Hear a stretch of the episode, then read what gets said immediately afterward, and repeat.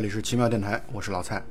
大家好，我是尚林，好久不见。对，上次和尚林一起录节目是那个《失之愈合》的那部电影，就是《第三度嫌疑人》。对，嗯，尚林老师是我们的法务总监，就是凡是跟法律相关的节目啊，或者说电影，我们其实是非常希望尚林老师来提供很专业的啊，也不能叫法律咨询，而是说一些呃看电影的过程当中，包括讲电影的过程当中，可能会有一些疑惑和问题。啊，我觉得很希望尚林跟我们一起来分享一些他在目前工作以及学习的过程当中所遇到的一些趣事，或者说整个的关于这些，比如说呃证据的提取啊，然后如何判定有罪无罪啊，等等等等，这样的一些很有意思的分享，我觉得这是很很有价值的。尚林，你先介绍一下你目前的一些基本状况吧。啊，其实去年我们聊完那个失之愈合的那个呃电影之后。然后我不是当时在申请国外的那个学校嘛，然后我现在在啊加州伯克利念法学，就法学院在念书。对，就是等于之前先工作了十几年之后，然后又重新回炉，再次镀金给自己。然后我们今天为什么要呃请尚林跟我一起来去做节目呢？是因为我们今天想要录一个纪录片。我们奇妙电台之前很少聊纪录片，但是这个纪录片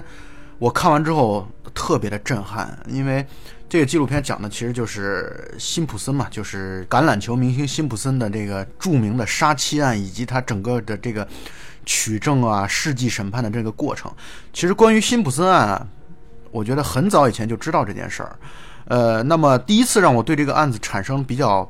相对来说比较内容多的或者全面一点的关注，是在作家琳达写了一系列的书，叫做《近距离看美国》。近距离看美国的第一本《历史深处的忧虑》，其中。非常详细的讲到了辛普森案，当时就让我对这个案子产生了极其大的兴趣。因为以前呢可能会觉得它只是一个普通的名人杀妻案，就是因为他是名人，所以受到的关注很大。结果没想到这件事情是真真正正、彻彻底底的将美国的司法制度、种族问题、包括女权主义等等等等一系列的问题都糅合的一个非常综合的大案子，也难怪被称之为世纪审判。嗯。对，其实这个案子我最早听说是在上法学院的时候听说过这个，就上刑法课的时候听说这个案子。后来我记得是二零一零年我在上海做职业律师，完了那会儿是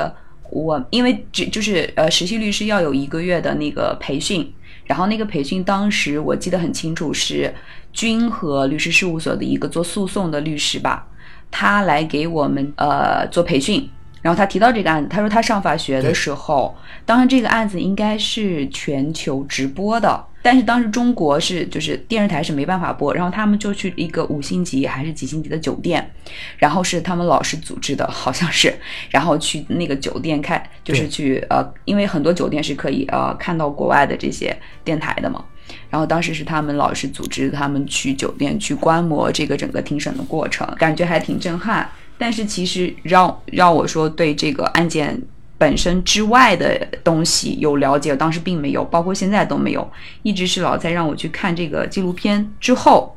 然后再结合我来美国这三个月的时间的这个感受。其实我能够，其实能够理解这个案子最后出来这样的一个结果吧。对，我觉得再看这个案子不是法律的问题，其实法律的问题占很小的一部分。完全没错，这里边包含了历史、社会、政治等等一系列的，可能就是已经是真的，就像你刚才说的啊，已经是超越法律本身很大一块的。一个博弈，可以说最后其实是一个博弈之后的结果。包括咱们这个整个纪录片看完之后，因为这个纪录片很长啊，这个纪录片我们要虽然很长，但是我们要强烈推荐给我们的听友，因为它是第八十九届奥斯卡最佳长片。它这个片子一共大概有七个半小时的时间，一共有五集，每一集是九十分钟左右。呃，虽然很长，但是完全值得去认真的去观看，而且看完之后你会有一种。说不出的感觉，就是震撼啊，压抑，然后你会觉得正义虽然迟到，但是不会缺席，等等等等，这一系列的，还是说一种黑人和白人之间的这种呃博弈等等，你可能会有很多的情节情绪在里边。这其实也是我促使我特别特别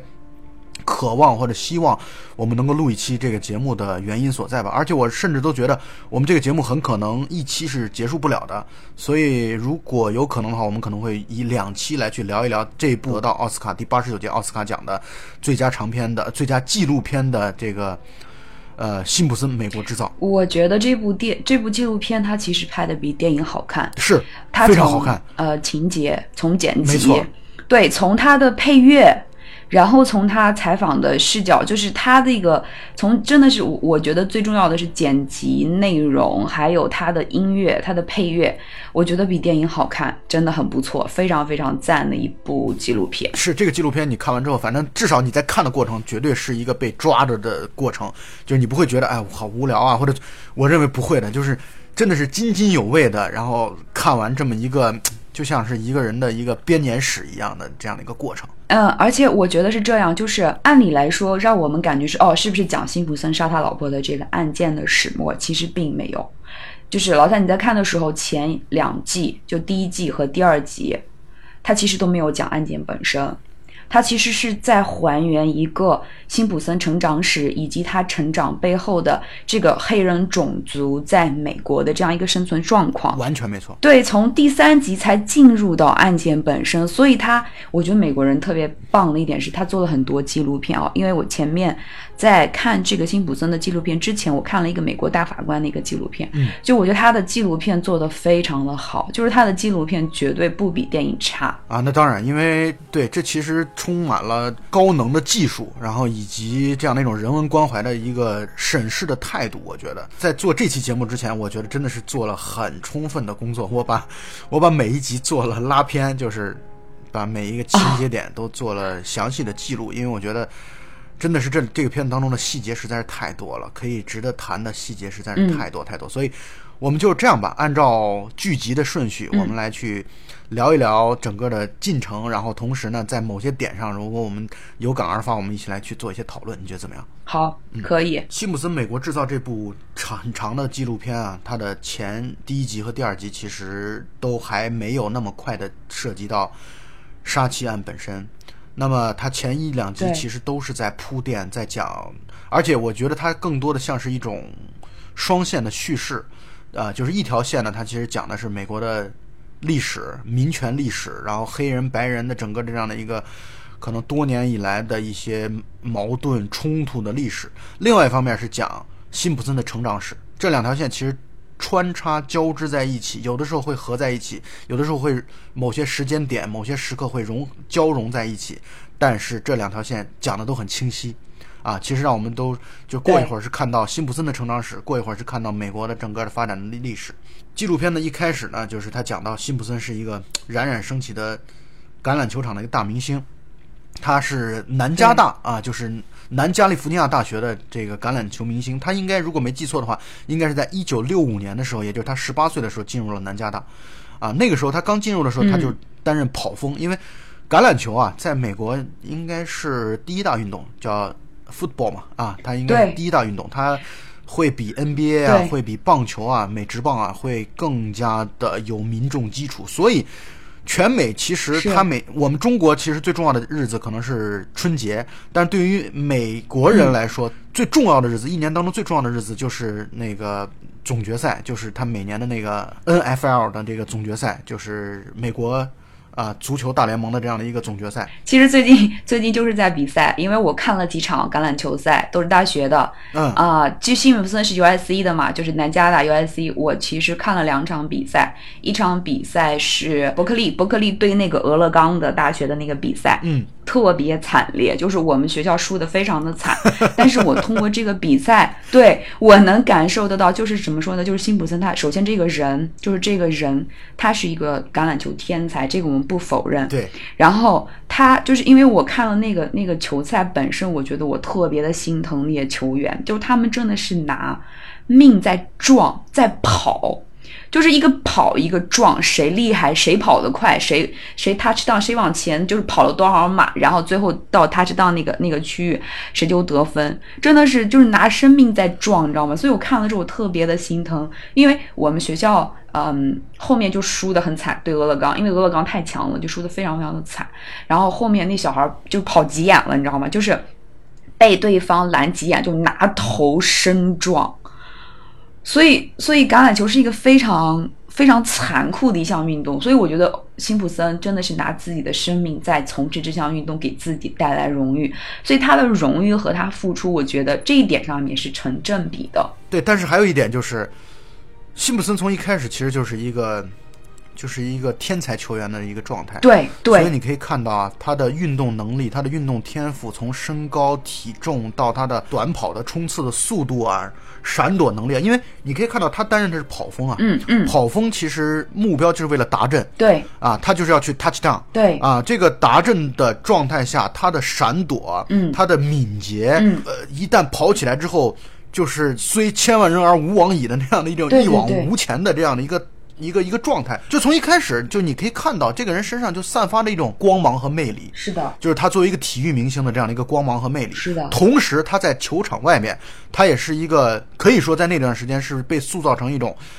呃，人的楷模，就是说青年人的楷模的这样的一个状态。你可以看到在这个纪录片当中所。展现出来，那个时候还略显青涩，但是很年轻的那样的一个表情，包括带着他的第一任妻子叫玛 Margaret，玛格丽特，对啊，玛格丽特辛普森，他的那段时间感觉很有礼貌的一个年轻人，是的。而且辛普森有一个特点啊，这这一点也是美国历史当中的一个特点，美国运动史当中的一个特点。嗯，但凡是黑人明星，嗯，一定是运动成就和个人素质、个人素养以及。个人相貌都是相貌堂堂的。我给你举几个例子，比如说，嗯，这这么多年来，可能美国最大的几个黑人明星，辛普森不用说了，嗯，迈克尔乔丹，对，泰格伍兹，对，全是长相在黑人当中绝对是属于出类拔萃的，同时气质啊、运动天赋和能力呀，对胜利的获取和追求啊，都是难出其右的这样的这样的角色。所以，辛普森从一开始啊，他就是一个受。千万人宠爱和关注的这么一个角色，是。其中让他一战成名的是有一场同城德比。这个同城德比就是 UCLA，上林肯定也知道，像加州的这些学校出名的 UCLA 啊，然后你们学校啊，还有南加大，这都是，呃，包括加州理工啊，这可能都是加州比较出名的几个学校。但是在洛杉矶地区的同城德比，指的就是南加大和。UCLA 就是加州大学洛杉矶分校这样的一个比赛，在那场比赛当中，因为同城德比是关注度最大的。我在我们这边，在我们中国可能会职业篮球赛或者说职业比赛是关注度最大的，平其他的什么大高中生比赛、大学生的比赛完全没人看。谁能说我我今天去看了一场大学生的比赛？CUBA 这种情况简直是少之又少。但是在美国。大学生的联赛和职业比赛比起来的关注度可一点儿都不少，因为这里边充分代表了很多大学之间的这种大学的校友的这种精英意识的对抗。这就好像英国的牛津和剑桥之间每年的那个对每一年的赛艇，它其实就是一种校际的传统。所以可能对于呃南加大来说，对于 UCLA 来说。同城德比可能就是对于他们来讲一年当中最重要的日子。对，在这样的一个关注度最大的舞台当中，辛普森贡献了特别出名的这个纪录片当中叫做《The Run》。嗯，什么意思呢？就是那么一跑，就是或者说最最受关注的一跑。这个记者也说了嘛，说如果包括他的队友接受现在这个纪录片采访的时候也说到，如果你在六十年代的时候说到《The Run》。那一定指的就是辛普森在对 UCLA 的那一场，可能长度跨越六七十码的一场达阵，嗯嗯，或者一次达阵，嗯，这个达阵是贴上了辛普森的标签的，使得他可以说是一战名声大噪。是的，虽然他之前已经关注度很高了，但是这一下相当于英雄的成名，这就好像岳鹏举枪挑小梁王，这个其实就是一个。一个英雄人物，他在成长的过程当中所需要的一些里程碑式的或者特别重要的一个一一个时间节点吧。是的，所以他可以说是一战成名。对，但他也自己也很很享受这些东西，他也努力的去实践这些东西。你我不知道你记不记得？没错，很清楚，就是刚开始第一集的时候。就是有一句话，他说辛普森要的他不是钱，他要的是名。他希望的是所有人在路上看到他说：“嘿，O.J. 啊，因为 O.J. 是这个他他叫奥瑞修詹姆斯辛普森嘛，对对对所以 O.J. 是他的相当于他的名字，然后的简称。所以在这个片子当中，所以说到 O.J. 全部都指的是辛普森本人。是他希望所有人路上见到他之后都能够认出来，一眼就认出来，哦，那不是 O.J. 吗？嗯啊，跟 O.J. 在一起，然后怎么？包括他的那些朋友也在讲说跟他认识的那些历史嗯啊，在一个场合当中，一旦 O.J. 一出现，就好像散发着光芒的一个人的出现一样，这样的人给所有人带来了舒适，给所有人带来了快乐。那么，所以呢，第一集其实相当于在辛普森这条线上，把辛普森描述成为了一个非常非常完美的具有个人魅力和才华的一个年轻人，并且这个年轻人充满了人生的希望。他的存在让人跨越了种族，跨越了肤色，跨越了。整个的这样的一些偏见和偏执，他成为了一个人见人爱、所有人都喜欢的人对。他成为了一个青年的楷模，他成为了所有人所标榜和模仿的对象而。且在他这个成长的过程之中，他一直在去黑人化这样一个，他其实一直在把他自己身上黑人这个标签一直在淡化，对，努力的要褪去自己黑人的这个身份。其实他在整个他的荣耀的这个前半生的发展的历程过程之中，没错。所以举个例子，他在其他在有一次的时候，他去参加一个聚会，然后被旁边人认出来了。旁边人跟他说：“哎，快看，OJ 和黑人们坐在一起。”然后他的朋友就会觉得你这句话在冒犯我们，冒犯我们黑人群体。但是 OJ 很享受，对的，辛普森非常享受。辛普森的意思是说，哦，你看旁边人看到我和。呃，我同肤色的同胞坐在一起的时候，他们首先说的是 O.J. 和黑人坐在一起，他的意思就是把我和其他的黑人完全分隔开了。是的很开心于于此。是的，而且他根本很少去参加黑人的运动，然后他努力的跻身上流社会，然后结交白人。没错，是这样的。所以现在这个呃纪录片的接下来就讲到了洛杉矶的种族问题。呃，这里边有个数据啊，嗯就是从一九四零到六零年间这二十年间的时候，整个洛杉矶的人口增长了一倍、嗯。啊，也就增加了一倍。嗯。但是呢，黑人增长了六倍、嗯。啊，也就是那段时间，洛杉矶像是一个黑人的天堂一样，因为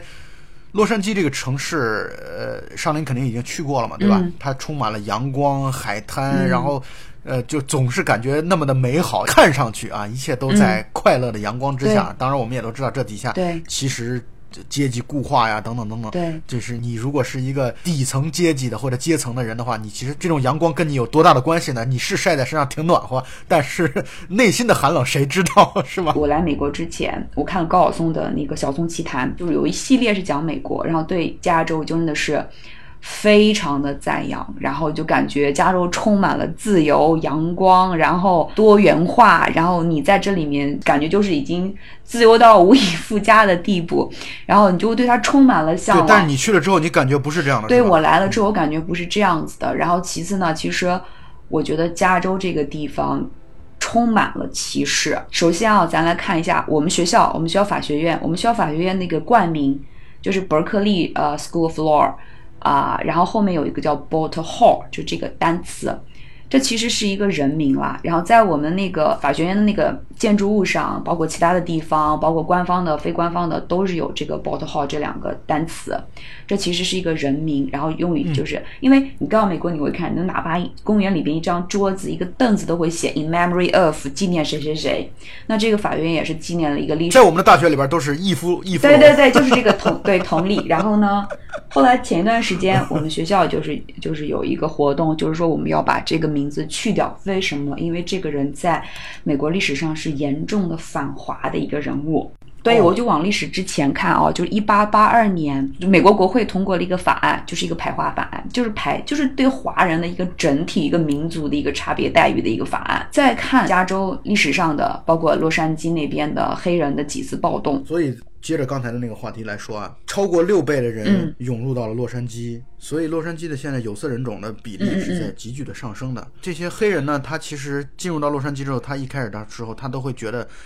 洛杉矶像一个天堂一样，天气、气候，然后所处的环境，嗯。然后自然条件都非常的优越，然后同时呢，这里帅哥美女是云集，然后等等，都会想象这是一个天堂，但其实完全不不可能是这样的。你社会底层的人到了这里，你可能在路易斯安那，你可能在新奥尔良等等这样的一些地方，那个亚特兰大，你可能本身是受歧视的，到了洛杉矶很可能歧视的更甚，因为这个地方呢，可能贫富差距会拉的会更大一些。那么当这个贫富差距大到一定程度之后，就会产生冲突。啊，那么在一九六五年的八月十一号，就一场大的骚乱产生了，这个叫做瓦茨骚乱。瓦茨是洛杉矶的一个地区，它其实就相当于是洛杉矶的贫民区，它和南加大刚好就是一墙之隔。其实和南加大的那个球场啊，就是辛普森他们的那个叱咤风云的那个橄榄球场，其实是一墙之隔的。嗯，但是南加大其实它是一个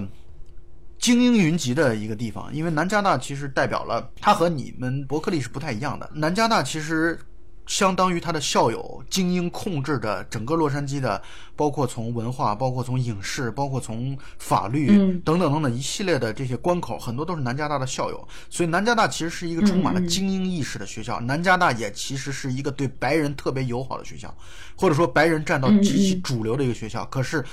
好玩的就好玩在南加大的球场就和瓦茨地区可以说是一墙之隔，也就意味着瓦茨骚乱一旦产生了。南加大不可避免的会受到影响，或者说波动，会受到你需要去发表观点，你需要去表态，对于这样的一些底层人民的这样的革命也好，或者说反抗也好，或者说呃诉求也好，你需要有这样的自己的一个政治态度。尤其你作为黑人，更是会不可避免的投身其中。但是辛普森和这些事情离得远远的，就是辛普森其实他刚才你说的很准确的一点，就是辛普森从一开始从他。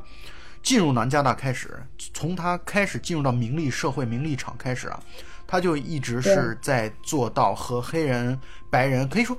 他在去掉自己的肤色的特点，他追逐的是成功，追逐的就是你刚才所说的 network，追逐的是人脉。在我看来，他就是超乎一切的天才的那种水准，就是他不需要用多大的力，所以我其实不太同意你刚说的那一点啊，就是就是说的他是用生命怎么。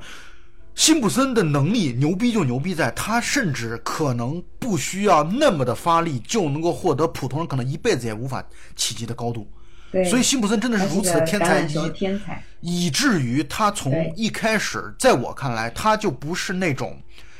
以这个橄榄球作为自己生命的一个人，就是以自己。橄榄球作为自己的终身赌注的一个人，不是这样的。他从一开始，他就在慢慢的给自己的未来做好规划。他要去打入上流社会，他要用到自己未来的人脉、名望去挣钱，去挣得。以后更加体面的、潇洒的人生，所以辛普森其实是非常聪明的一个人。你看这个电影，你会能够感觉到辛普森真的极其的聪明。六十年代啊，在上世纪六十年代的末端啊，其实，在黑人民权运动方面就发生了很多的大事，比如说拳王阿里拒绝征召入伍，因为那段时间不是越战，对，要要打越战了嘛。然后还有就是马丁路德金。啊，开始支持这些运动员们，开始表达黑人的政治诉求。当时的一些著名的黑人明星啊，比如说像篮球的贾巴尔，这是篮球可能是是就是排名历史前五的啊，天勾贾巴尔，他拒绝参加奥运会，他拒绝代表美国参加奥运会。然后阿里拒绝征召入伍，并且像阿里啊、比尔拉塞尔啊，然后还有呃贾巴尔这些人都联合起来，他们相当于为黑人的。解放运动或者说黑人的民权运动在不断的发生，并且这个过程当中他们联系了辛普森，可是辛普森对这件事情是置之不理的。然后到一九六八年的时候，四月份马丁路德金遇刺身亡，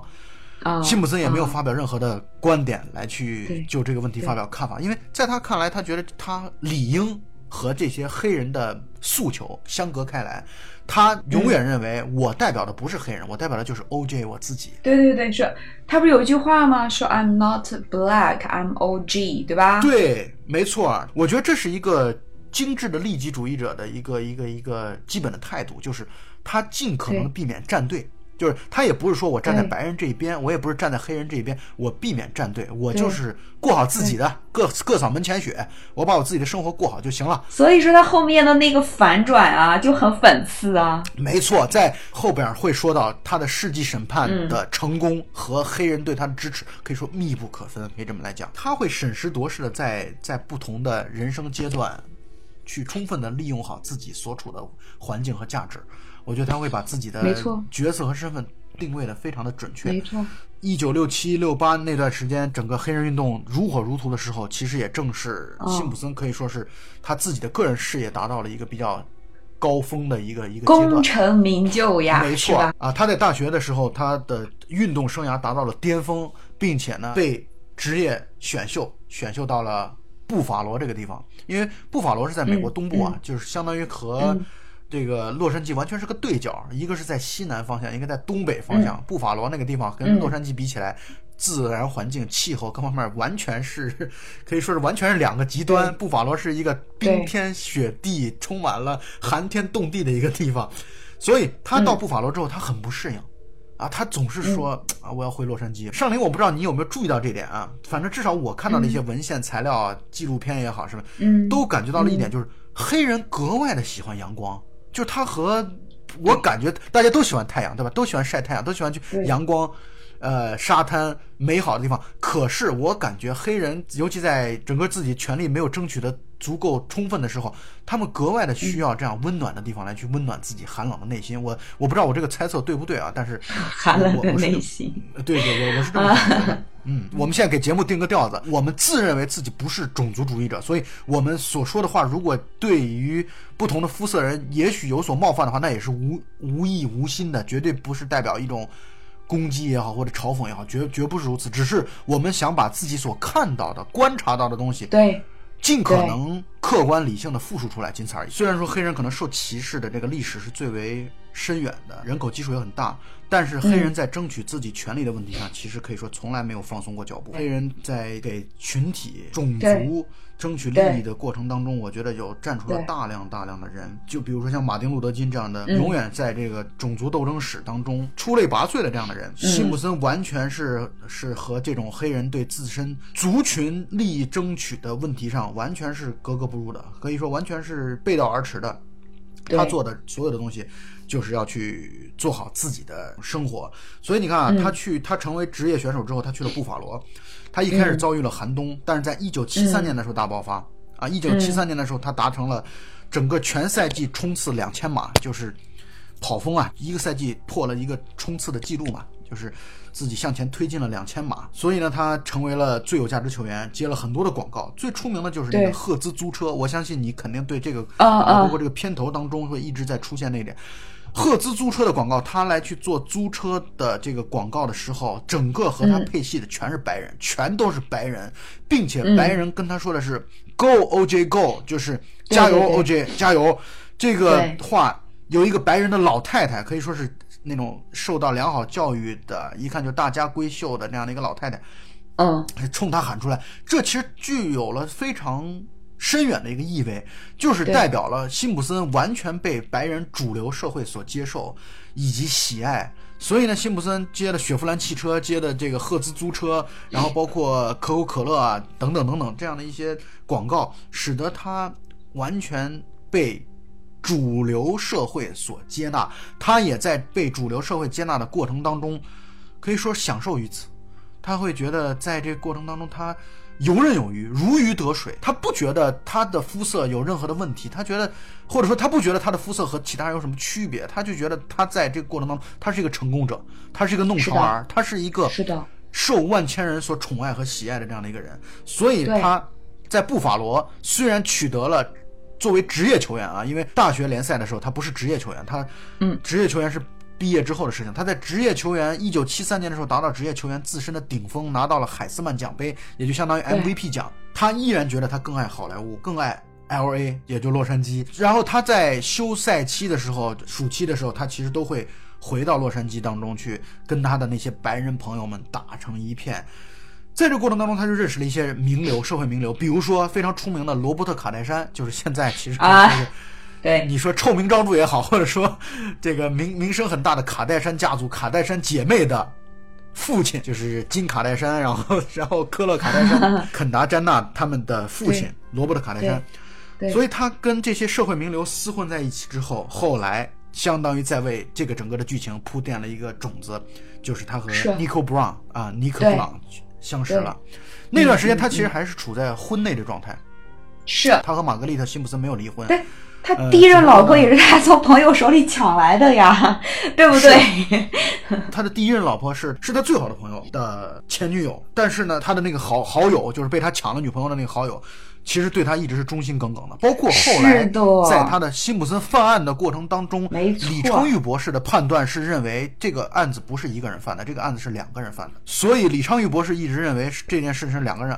犯的案子，所以很多主流媒体在这个片子当中没有体现，但是很多的媒体当中其实认为他的那个好友，就是被他抢了女朋友的那个他的铁哥们儿，啊。是另外一个人，所以他在这段时间当中，他就和尼克布朗认识了。尼克布朗嗯。在这个片子当中，你可以看到一开始出现的时候，真的是那种标准的美国美人啊，美国丽人金发然后非常的有气质，然后对长相呃充满了甜美的笑容，在我感觉对他其实就像的是那种宣传画当中的模特儿一样，他就像是所谓的美国梦的标配吧。第一次和妮可约会的时候，就把妮可的牛仔裤撕破了。妮可的特别好的好友说：“你怎么能容许他第一次就这么来去做呢？”在我看来，这其实是给辛普森的这种暴力倾向是做了一个注脚，是埋下了一个小小的种子。嗯嗯我觉得这像是一个发端。他在一九一九七零年代末，他和妮可认识啊，并且最终和妮可结婚了啊，相当于抛弃了自己的发妻，然后和妮可结婚。嗯是的妮可在第一集的这个结尾的时候说到这么一句话，说。妮可她其实想做一个摄影师的，她其实出身良好嘛，她在一个中产阶级家庭长大，家庭和睦，然后家庭很温馨、很温暖，嗯兄弟姐妹也都互相的很关爱照顾。嗯 Nico 的梦想其实是做一个摄影师，嗯这是第一集的结束。在我看来，他想说的什么呢？就是 Nico 这个人本身，她是一个充满了个人意志的一个白人女性，她本身她是，她其实是一个独立自我的人格。正是这种独立自我的人格和后来辛普森的那种特别强烈的、极度的控制欲，我觉得产生了冲突，导致了可能后来悲剧的发生。当然，我们现在在说这个话的时候，其实那我就想多问一下尚林，你觉得你自己觉得辛普森是不是他的这个案子的凶手呢？这个问题我们其实，在准备会时候也聊过这个问题。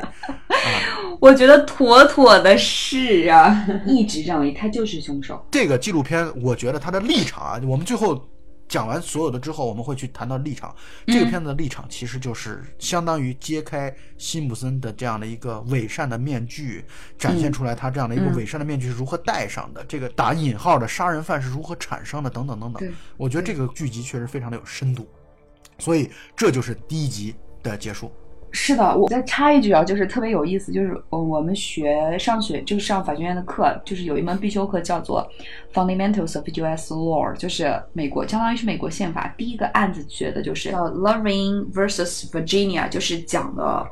异族通婚，就是在一九那个案子应该是一九六七年判的。一九六七年，美国最高人民法院判的。然后，在一九六七年之前，就是白人和黑人结婚是违宪，就是违法的。哦，对，就是就是美国历史上有对，比如说同性结婚啊、异族通婚呐、就是违法的。然后通过一直上诉到最高院，然后把这些呃违宪的这些法律全都推翻之后，就是确认了他这些这件事一直到一九六七年才开始推翻的这个法案那个案子就是一九六七年最高院 Super、Supreme 哦 Court，那也就是说，大概过了十一年之后，应该是没记错的话，可能一九七八年吧，大概总之对。七十年代末，过了十几年之后，辛普森和 Nico Brown，然后两个人结婚了。对，就是这个案，我们学的第一个案例就特别出名，在美国历史上特别的出名。后来什么拍电视啊、写书啊，都特别特别的多。就是在 Virginia 有一个州嘛，然后一个白人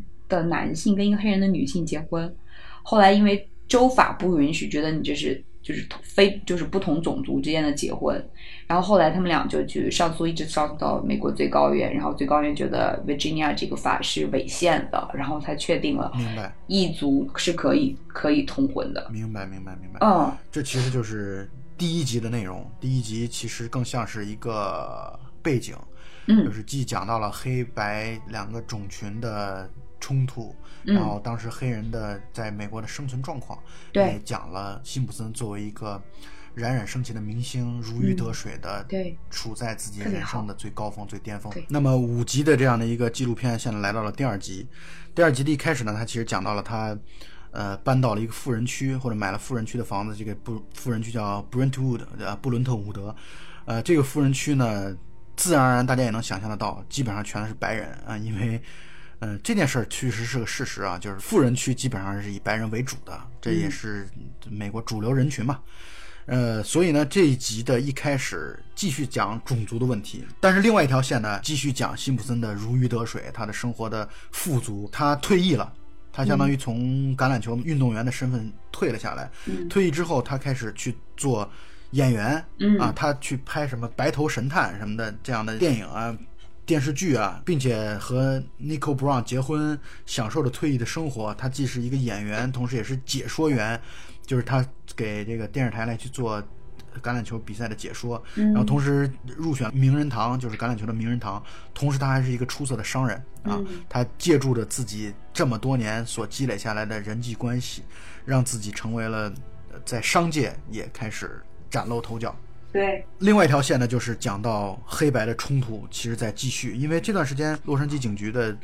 局长叫盖茨啊，嗯，这盖茨呢，他是其他其实这个片子当中所交代的背景就是他是一个种族主义者啊，对，而且有意思的地方就在于啊，洛杉矶警局第一，他训练有素，对，呃，然后第二呢，就是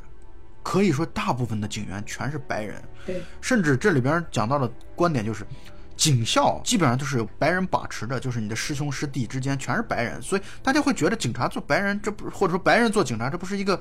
天经地义的事情吗？就大家会觉得这是一个非常自然而然的事情。盖茨作为一个铁腕的局长，上任了洛杉矶警察局的局长之后，他开展了一场叫“铁锤行动”。在我看来，这就好像我们现在这种严打啊、打黑啊等等。对，当然我们这个打黑是打引号的黑，他们那个打黑可是真的打的是黑人。对，所以，一九八八年的时候，警察入室打砸了一个黑人的家庭。这个地方又讲到了洛杉矶警局的这种。绝对的权力，嗯，黑白的冲突，我觉得在八十年代末啊，感觉又在积极的在酝酿，对，可以说是这种酝酿，可能到八九十年代的交接处的时候来到了顶峰。可以说，洛杉矶警局的这种权力是太大了，那段时间受到控制的范围是很很小的，嗯，所以洛杉矶警局拥有绝对的权力，这也给这种黑白的冲突，我觉得带埋下了很很大的隐患和伏笔。对，另外一边讲到辛普森开始暴露出来自己。人性当中的一些弱点，比如说辛普森这个人特别会演，嗯嗯嗯，啊，特别会说谎，是的，特别会作弊，是的。比如说这里边讲了一个小故事，他他打高尔夫球作弊，啊，他把掉到水坑里的或者灌木丛当中的球，想尽各种办法再把它拿到某一个球道上来。曾经的那些朋友在做这个纪录片的访谈的时候说，辛普森他就有这样的一个特点，就是他就算作弊了，他也很容易获得原谅。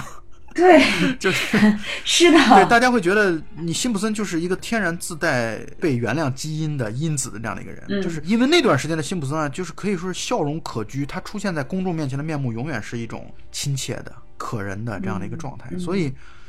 很难让公众把他和恶魔这个词连接在一起。但是在这段时间当中，随着他退役生涯的不不断展开，进入到八十年代。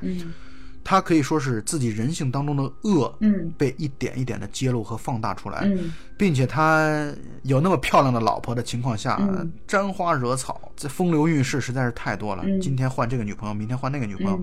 那其实他和 Nicole Brown 的这个交往本身也是婚内的出轨嘛，就是在他看来，当一个男人呃有了能力征服全世界的时候，他感觉征服女人是。自然而然的一个附属品，所以呢，他和 Nico Brown 也慢慢的出现了问题。嗯，我觉得可能也跟他的环境产生了变化有一部分的影响吧。就一开始他是一个体育的一个运动的一个非常严纪律的这样一个环境，其实是在运动场当中是一个是一个很单纯的环境。对，然后又纪律严明，然后每天只是训练，然后非常的苛刻。突然之间到洛杉矶这种好莱坞这种纸醉金迷、名人缭绕。然后各种诱惑，而且他尝到了这些东西带给他来的这种各种甜头。我觉得他的环境发生改变，他人也随之也发生了改变，而且这些东西能够给他带来他想要的。对我要的就是名，对钱不是最重要，但名是对我来讲是最重要的，所以这些东西都给他了。他到了好莱坞，这些东西全都给他上电视，对吧？然后做主持人什么的，结交那么多名流，而且那个本来就是一个非常虚荣和势力的一个环境。那些人看你牛，那我就巴结你，我就围绕着你，然后我就捧你。所以他也他也浮躁了呀，他也就是膨胀了呀，他所有身上的毛病不仅不会变小，而且越来越变大。完全没错，完全没错。然后这个纪录片当中就出现了1989年1月1号的嗯一通报警电话，嗯是尼克·布朗打来的。然后当然这个时候已经叫尼可·辛普森了。嗯尼克打到911的这个报警电话上，嗯讲述说辛普森殴打了自己，并且不但殴打了自己，他还逃跑了。嗯辛普森就像你刚才说的，他在自己获得巨大的人生成功的过程当中，结交了很多的朋友。换句话来说，咱们说的通俗一点，黑白两道的朋友都有。嗯他跟警察也都关系非常好，嗯所以他那段时间，他有一个年少时候的，或者说青年时期、少年时期认识的一个玩伴，叫呃荣西普 （Ron Shipper）。这个人呢是一个警察，他是洛杉矶警察局的一个一个警员。嗯他在一九八九年一月一号的这一轮辛普森的虐妻以及逃跑的过程当中，其实，在某种意义上讲是帮了他，就是帮助他想办法出主意，怎么样能够逃脱罪责。其实他是在帮了他，不光是他的朋友荣西普帮助他，嗯包括整个洛杉矶警方都在纵容他。我觉得。这就好像我前面所讲到的，他在高尔夫作弊的这个时候，人们都很容易原谅他。就是哦这个地方你可以看到，第一次让我们看到了辛普森“美国制造”这个标题的所在。就是美国这个社会，就像你刚才说的，它不是天堂，嗯它就像是一个有钱人才能够过得更舒适的一个地方。就是辛普森作为一个有名望、有金钱、有有权利的这样的一个人，很多人就会去帮他，觉得这是一个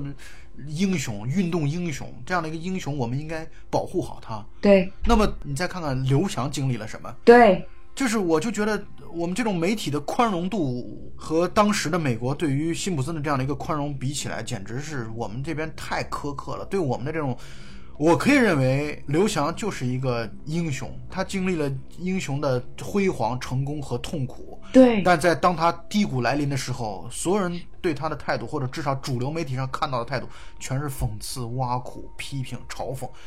我我觉得这个比起来，真的是刘翔如果看到辛普森这个人，估计会流泪。花开两朵，各表一枝，又开始去讲到了当时的一些背景和历史。对有一个非常著名的、极大的一个震动的两个案子，其实当时可以说接踵发生。嗯一个呢就是四个白人警察殴打黑人罗德尼金。对这个罗德尼金呢，就是可能是在高速上去超速了吧，然后被拦下来之后，恰好被那个时候的家用摄像机拍下来了完整的使用警棍、棍棒四人一起殴打罗德尼金的这样的一个录像。没错同时，一个黑人女人到超市里边买东西，被一个韩裔枪杀了。嗯嗯嗯这两件案子呢，第一起案子呢是判四个白人警察无罪，对第二呢是判那个韩裔无罪释放。啊所以黑人的这种怒火可以说完全被点燃了。在八十年代末的时候，就是一种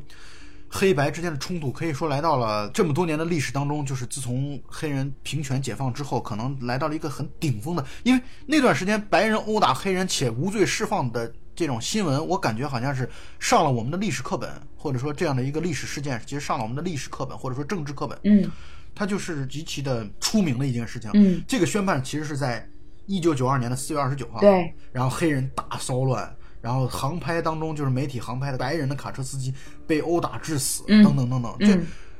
可以这么说吧，就是在八十年代末九十年代初的时候，嗯黑白之间的冲突来到了一个情绪上的顶峰。是的那么这种顶峰本身呢，又代表了一种倾向，就是黑人是受害者，黑人无论是被打还是被杀，法院判的全是对方是无罪的，嗯。所以黑人就会觉得一种特别受到侮辱和或者说委屈的这样的一个状况。对，你可以看到这个纪录片高明的地方，就是嗯。他讲这些看似跟辛普森案毫无关联、毫无关系的事情，因为我们也都。一开始就知道，辛普森其实一直在去黑人化嘛，他和黑人群体其实离得很远很远，但他为什么这个片子要不厌其烦的来去讲黑人在美国七八十年代或者六七八十年代所受到的不公的待遇？他其实就是在做铺垫，是的因为这种情绪的巅峰都将会在辛普森的案子当中达到一个最大的爆发和释放，没错，可以这么来去说。没错。所以最后案子结束了之后，你记不记得就采访那些黑人，说你觉得辛普森的无罪释放是给那个谁报了仇吗？他们都说是的。包括陪审员自己也说对，我们我们做这样的判决，或者说我们做这样的一个倾向，就是在为被四个白人殴打的黑人青年罗德尼金报仇。报仇。对。他他就像是一种这种复仇的情绪，在这个辛普森的案子当中完全交织在一起。嗯。第二集的结尾呢，是以九三年十月二十五号妮可的再次报警来去做结束的。嗯。他想讲到的故事就是，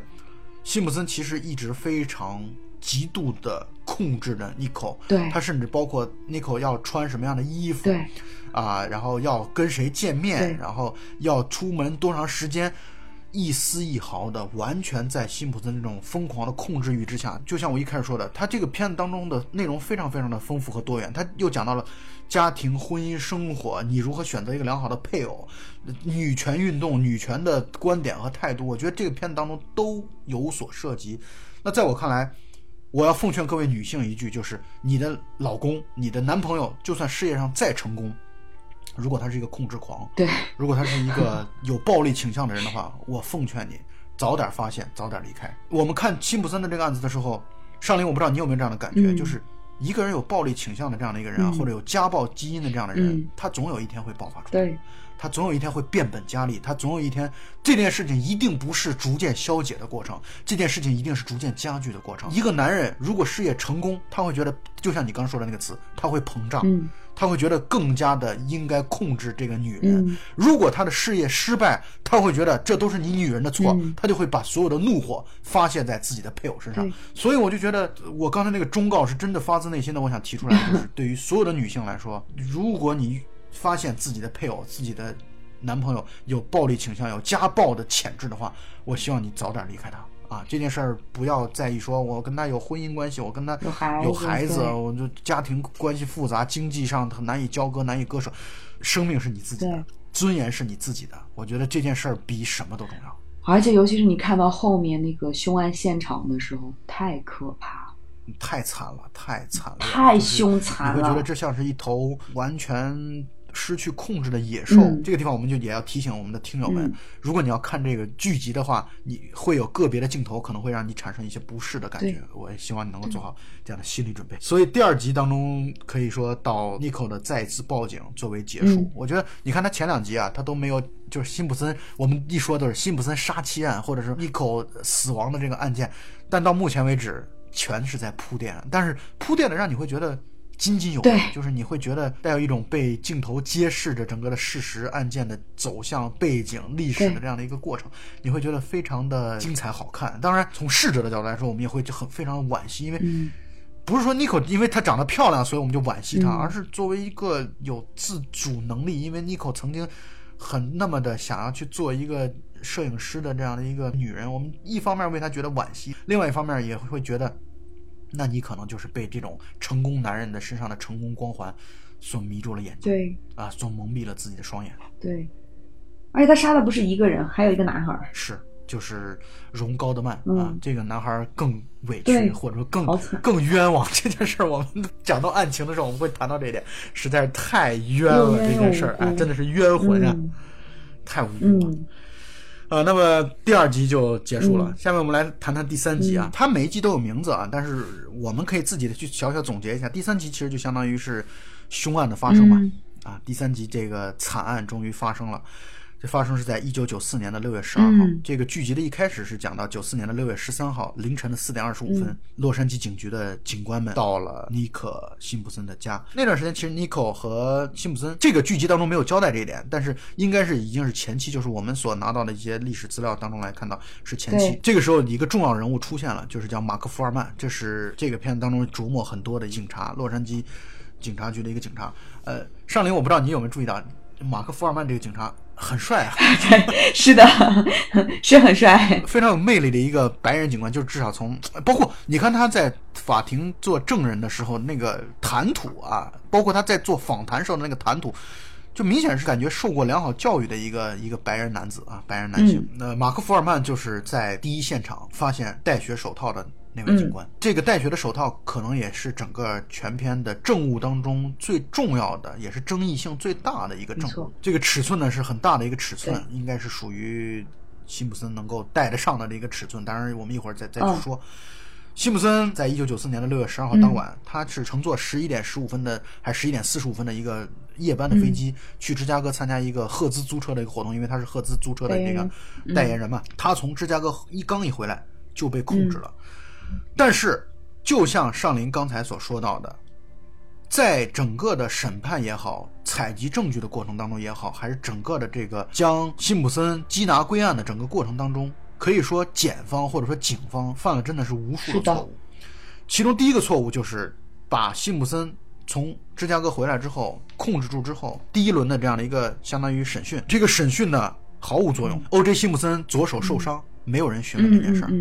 O.J. 辛普森六月十二号那天晚上他做了什么？没有人问这件事情，他很容易就被搪塞过去了。他随便说了点什么，竟然就把他释放掉了。可以说，如果警方可以在把他收押的第一时间。对他展开一轮心理攻势的话，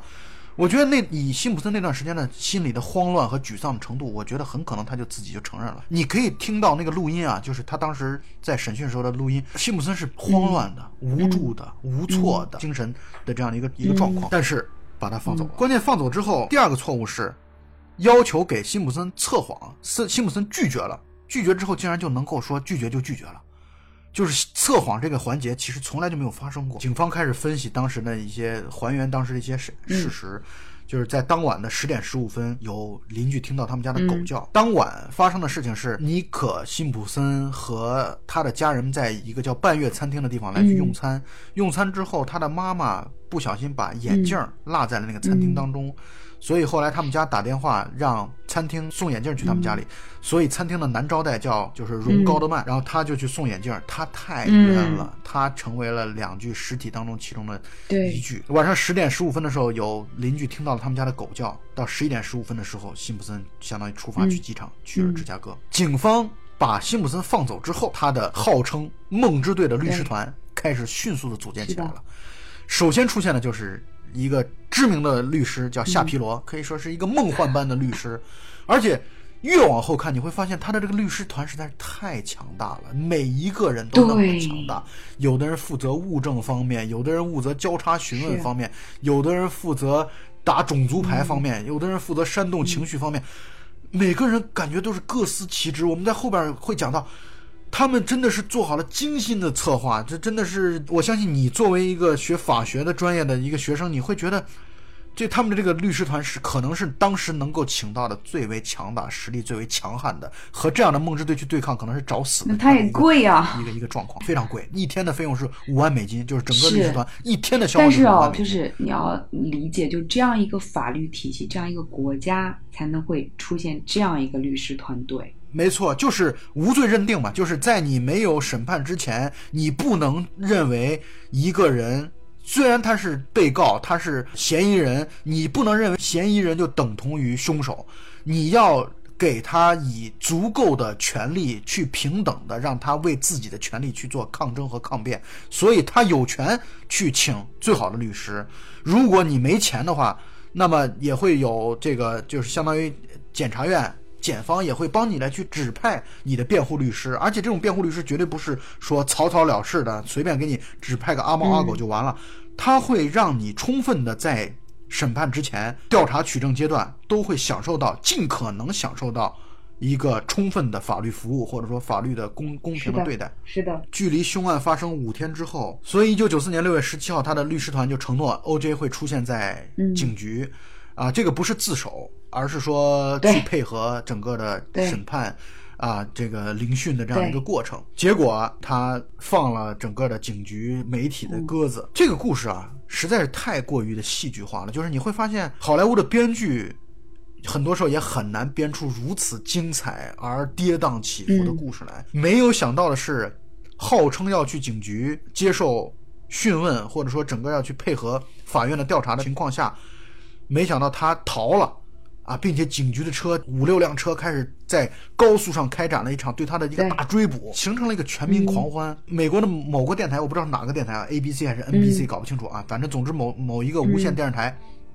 全程用直升机来去做航拍直播。高速公路上的这样的一个大追捕的一个行动。警察也不敢太靠近，因为据说辛普森手里边拿了枪，也害怕惹怒了他之后，或者说，呃，把他逼急了之后，他会产生一些，比如说自杀呀，或者说怎么样一些过激的行为。所以那个录像一直拍了大概有二十多分钟，二十二分钟吧，全程在拍高速的他的这样的一个逃跑的这样的一个过程。他就开着车回到了自己的家里，谈判专家都出动了，因为就害怕他伤害别人嗯或者伤害自己，因为民众也是希望能够这件事情得到一个一个公开的一个审判嘛。你有没有注意一个细节？就是他在逃亡的过程之中，警察一直和他在保持着联系，在打电话。然后哦，那个辛普森在打电话的那个那个过程之中，他那个声音，他说的那些话，我觉得他就是个戏精啊，辛普森是一个非常出色的太细了，太上啊！你包括后来他在法庭审讯的过程当中，那个戴手套的那个那段桥段，那真的是他真的是一个太出色的演员，对。就是他知道摄像机什么时候照到他，对他应该在摄像机面前表现出来一个什么样的表情，简直了，就是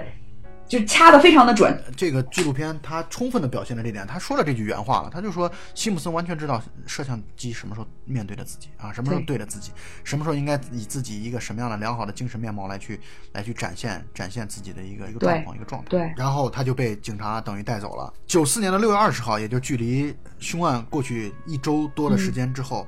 第一次他在法院当中出现，这段时间呢，辛普森其实是一个真的是跟他当时第一次被带入警局是一个状态，就是一种失魂落魄，感觉他的身上的光环好像消失了，他的魔力消失了，他成为了一个那么的阶下囚的这样的一个一个一个状态啊。虽然这个阶下囚是要打引号的，但这段时间距离整个的庭审大概还又过了可能有大半年的时间，在这大半年当中，可以说美国的司法体系在良好的运转，就是关于这个案子司法体系在非常良好的在运转，选择陪审团，然后律师团的搭建。包括整个控方、辩方的这个律师团的不断的搭建、收集证据、材料等等等等，这过程我就觉得会比你看那些 TVB 啊，比会比那些律政剧会感觉更加的刺激，或者说，因为它真实。他从这个审判的一开始准备筹备的过程当中，你就可以感受到它是一个博弈，他就从一开始就在博弈，包括陪审员的肤色比例问题，包括法院的所处位置的问题。庭审的这个法院，它是处在一个洛杉矶的市区。而这个洛杉矶市区呢，距离黑人的聚集区是相对来说比较近的，它不是处在一个白人社区的中间，所以它的相当于人员的构成会更加复杂。我感觉控方或者说检方从一开始有点轻敌了，他觉得他们的铁证如山，他们收集到那么多的证据，现场有哦三个人的血液，有荣高德曼的血液，有尼克啊辛普森的血液。有对。O.J. 辛普森的血液，两只手套，然后还有辛普森穿着鞋的踩了血迹之后的脚印，野马车上有三个人的血液，手套上有三个人的毛发纤维等等等等，就是有太多太多的，除了当时犯案时候嗯。穿的衣服和凶器没有始终自始至终没有找到之外，那其他的证据感觉就是已经就是指向太明确了，那还会有谁？专门把这三个人的血液混在一起，然后去杀了这两个人，然后去栽赃辛普森吗？这个事情不是天方夜谭吗？就那么短的时间里，怎么做到这一点呢？所以我认为检方从一开始是有一点嗯大意了，他会觉得他们是必胜，他们觉得这有什么好审的？而且那个时候人们在心里边，检方认为辛普森你就是杀人凶手。我觉得他们这种观点和美国的司法制度恰好其实是抵触的。你只有认为这个人本身很可能是无罪的，你才要去努力寻找他身上的疑点，寻找证据能够推证他是有罪的。可是我觉得检方就是一开始带着骄傲自满的这样的一个自大情绪，所以导致他们会觉得我们收集的证据够了呀，我们不需要那么的。你可以在后来庭审的时候，你可以看到。辩方和检方所做的准备的充分程度完全不可同日而语。辩方可以说是从犄角旮旯找出了无数的对于辛普森极其有利的，可以使得他去攻击这些证人们的证词的嗯证据。我觉得他们做了非常充分的这个、这个这个策划，所以我觉得检方也是暴露了自己的轻敌和骄傲。我觉得，其实是这样，首先从选陪审员这块来看，就这这检察官真的是大意了哦。第一，他们选了很多黑人，他们选了八个黑人，四黑人个白人，他而且他们选的是黑人女性，他们觉得黑人女性在这个时候会恨辛普森，因为是觉得你作为一个黑人，你为什么不娶黑人女人，你娶白人女人？但是他们忽略了女人，女人身上有个很大的一个一个点是在什么？比如说，一个女人她老公出轨了，她痛恨的是小三，她不痛恨她老公。所以这些人其实反而会痛恨的是尼可辛普森啊，他们会觉得你他妈的勾引我们的黑人英雄，你这个不要脸的白人 bitch。我觉得对他们的心里边，他们就是这么想的。没错，所以他们会把他们的愤怒是转到这个白人的女人身上，而并不是他同种族的黑人的男人的身上。这是检察官很大的一个一个一个败笔。对，而且你知道还有一点就是，他们对妮可的情绪，除了会觉得你诱惑和勾引了我们的黑人英雄之外，还有一点就会觉得，你看辛普森，你爱上辛普森，爱什么呀？你不是爱他的钱吗？你不是爱他的社会地位和名望吗？你别跟我谈什么爱情。所以他们这个选择上，女性的角色身份占了这么多，黑人女性占了这么多，他们打的牌失败了。第二呢，他们之所以放八个黑人，四个白人，我觉得也是想要通过这种姿态去表现。你看，我们陪审团当中黑人居多哦，我们可不是想要去陷害辛普森啊，我们可不是白人对黑人的这样一个清算哦。我觉得他们检察官从一开始他们是打了这样的如意算盘的，结果没想到搬起石头砸了自己的脚。他这个梦之队的律师团有一个老头儿，特别凶狠的老头儿出现了，叫李贝利。嗯，这老头是交叉询问的专家，我们在下期节目当中会谈到他是如何进行交叉询问的。这个这询问真的是感觉就是排山倒海一般的气势，就是密不透风的这种询问。我觉得证人真的是在现场要窘迫的自无以自拔，我觉得就属于那种状态，嗯嗯 真的是很窘迫。所以，呃，琳达老师的那本书啊，《历史深处的忧虑》讲到这一点，在法庭的现场，其实窘迫的绝对不是被告，被告反而是以一种可以以一种非常良好的精神面貌。你看辛普森在这个庭审的时候，他其实西装革履的，他面对摄像机真的是落落大方的这个状态。受窘迫的其实是那些证人，我觉得证人在庭审现场真的是被被搞死了，感觉的那种感觉。嗯，对，然后，强尼·科克伦也加入了。强尼·科克伦是律师团的又一个大将，他是迈克尔·杰克逊当年的虐童案的辩护律师。他是黑人，这个黑人很厉害。这个黑人他一直接的都是这种黑人的征讨权利的这样的一些案子，所以他的加入标志着辛普森的案子。不可避免的将会朝着打种族主义牌的路上不断的滑下去。因为限于时间关系啊，我们这第一期节目实在录的很久，但是这第一期节目其实相当于把辛普森美国制造的这个前三集当中的大半部分都进行完了，嗯去讲到了辛普森整个的杀妻案的始末，包括它的历史的背景。嗯那么我们下一期去聊一聊那具体的这场世纪审判是怎样的一个进行的过程，以及对于后来的辛普森的走向，黑人白人的这样的一个关系的走向，又带来了多大的问题和发展。下期节目应该，因为全是法庭的这个过程，非常的剑拔弩张，很精彩，所以希望我们的听友。继续锁定我们的节目来收听下一期。我们虽然上林是呃法律专业的，但是我们来讲，我们今天还是以一个观影者的这样的一个身份和态度对，对我们想以作为普通的观众的视角来去看看待，并且你也会做出自己的判断。我们每个人可能都有自己的立场，你会觉得啊，辛普森就是无辜的，或者这都没有问题，因为这毕竟已经成为了一个死无对证的啊，审判结束了的一个一个案子。不管到后来是又怎么样一个在民事诉讼当中有什么样的一个翻转，但不管怎么说，刑事案件的审判其实已经是盖棺论定了。所以，那么我们关于审判的过程以及后来辛普森的发展，我们下期再见。拜拜，下期再见。好，拜拜。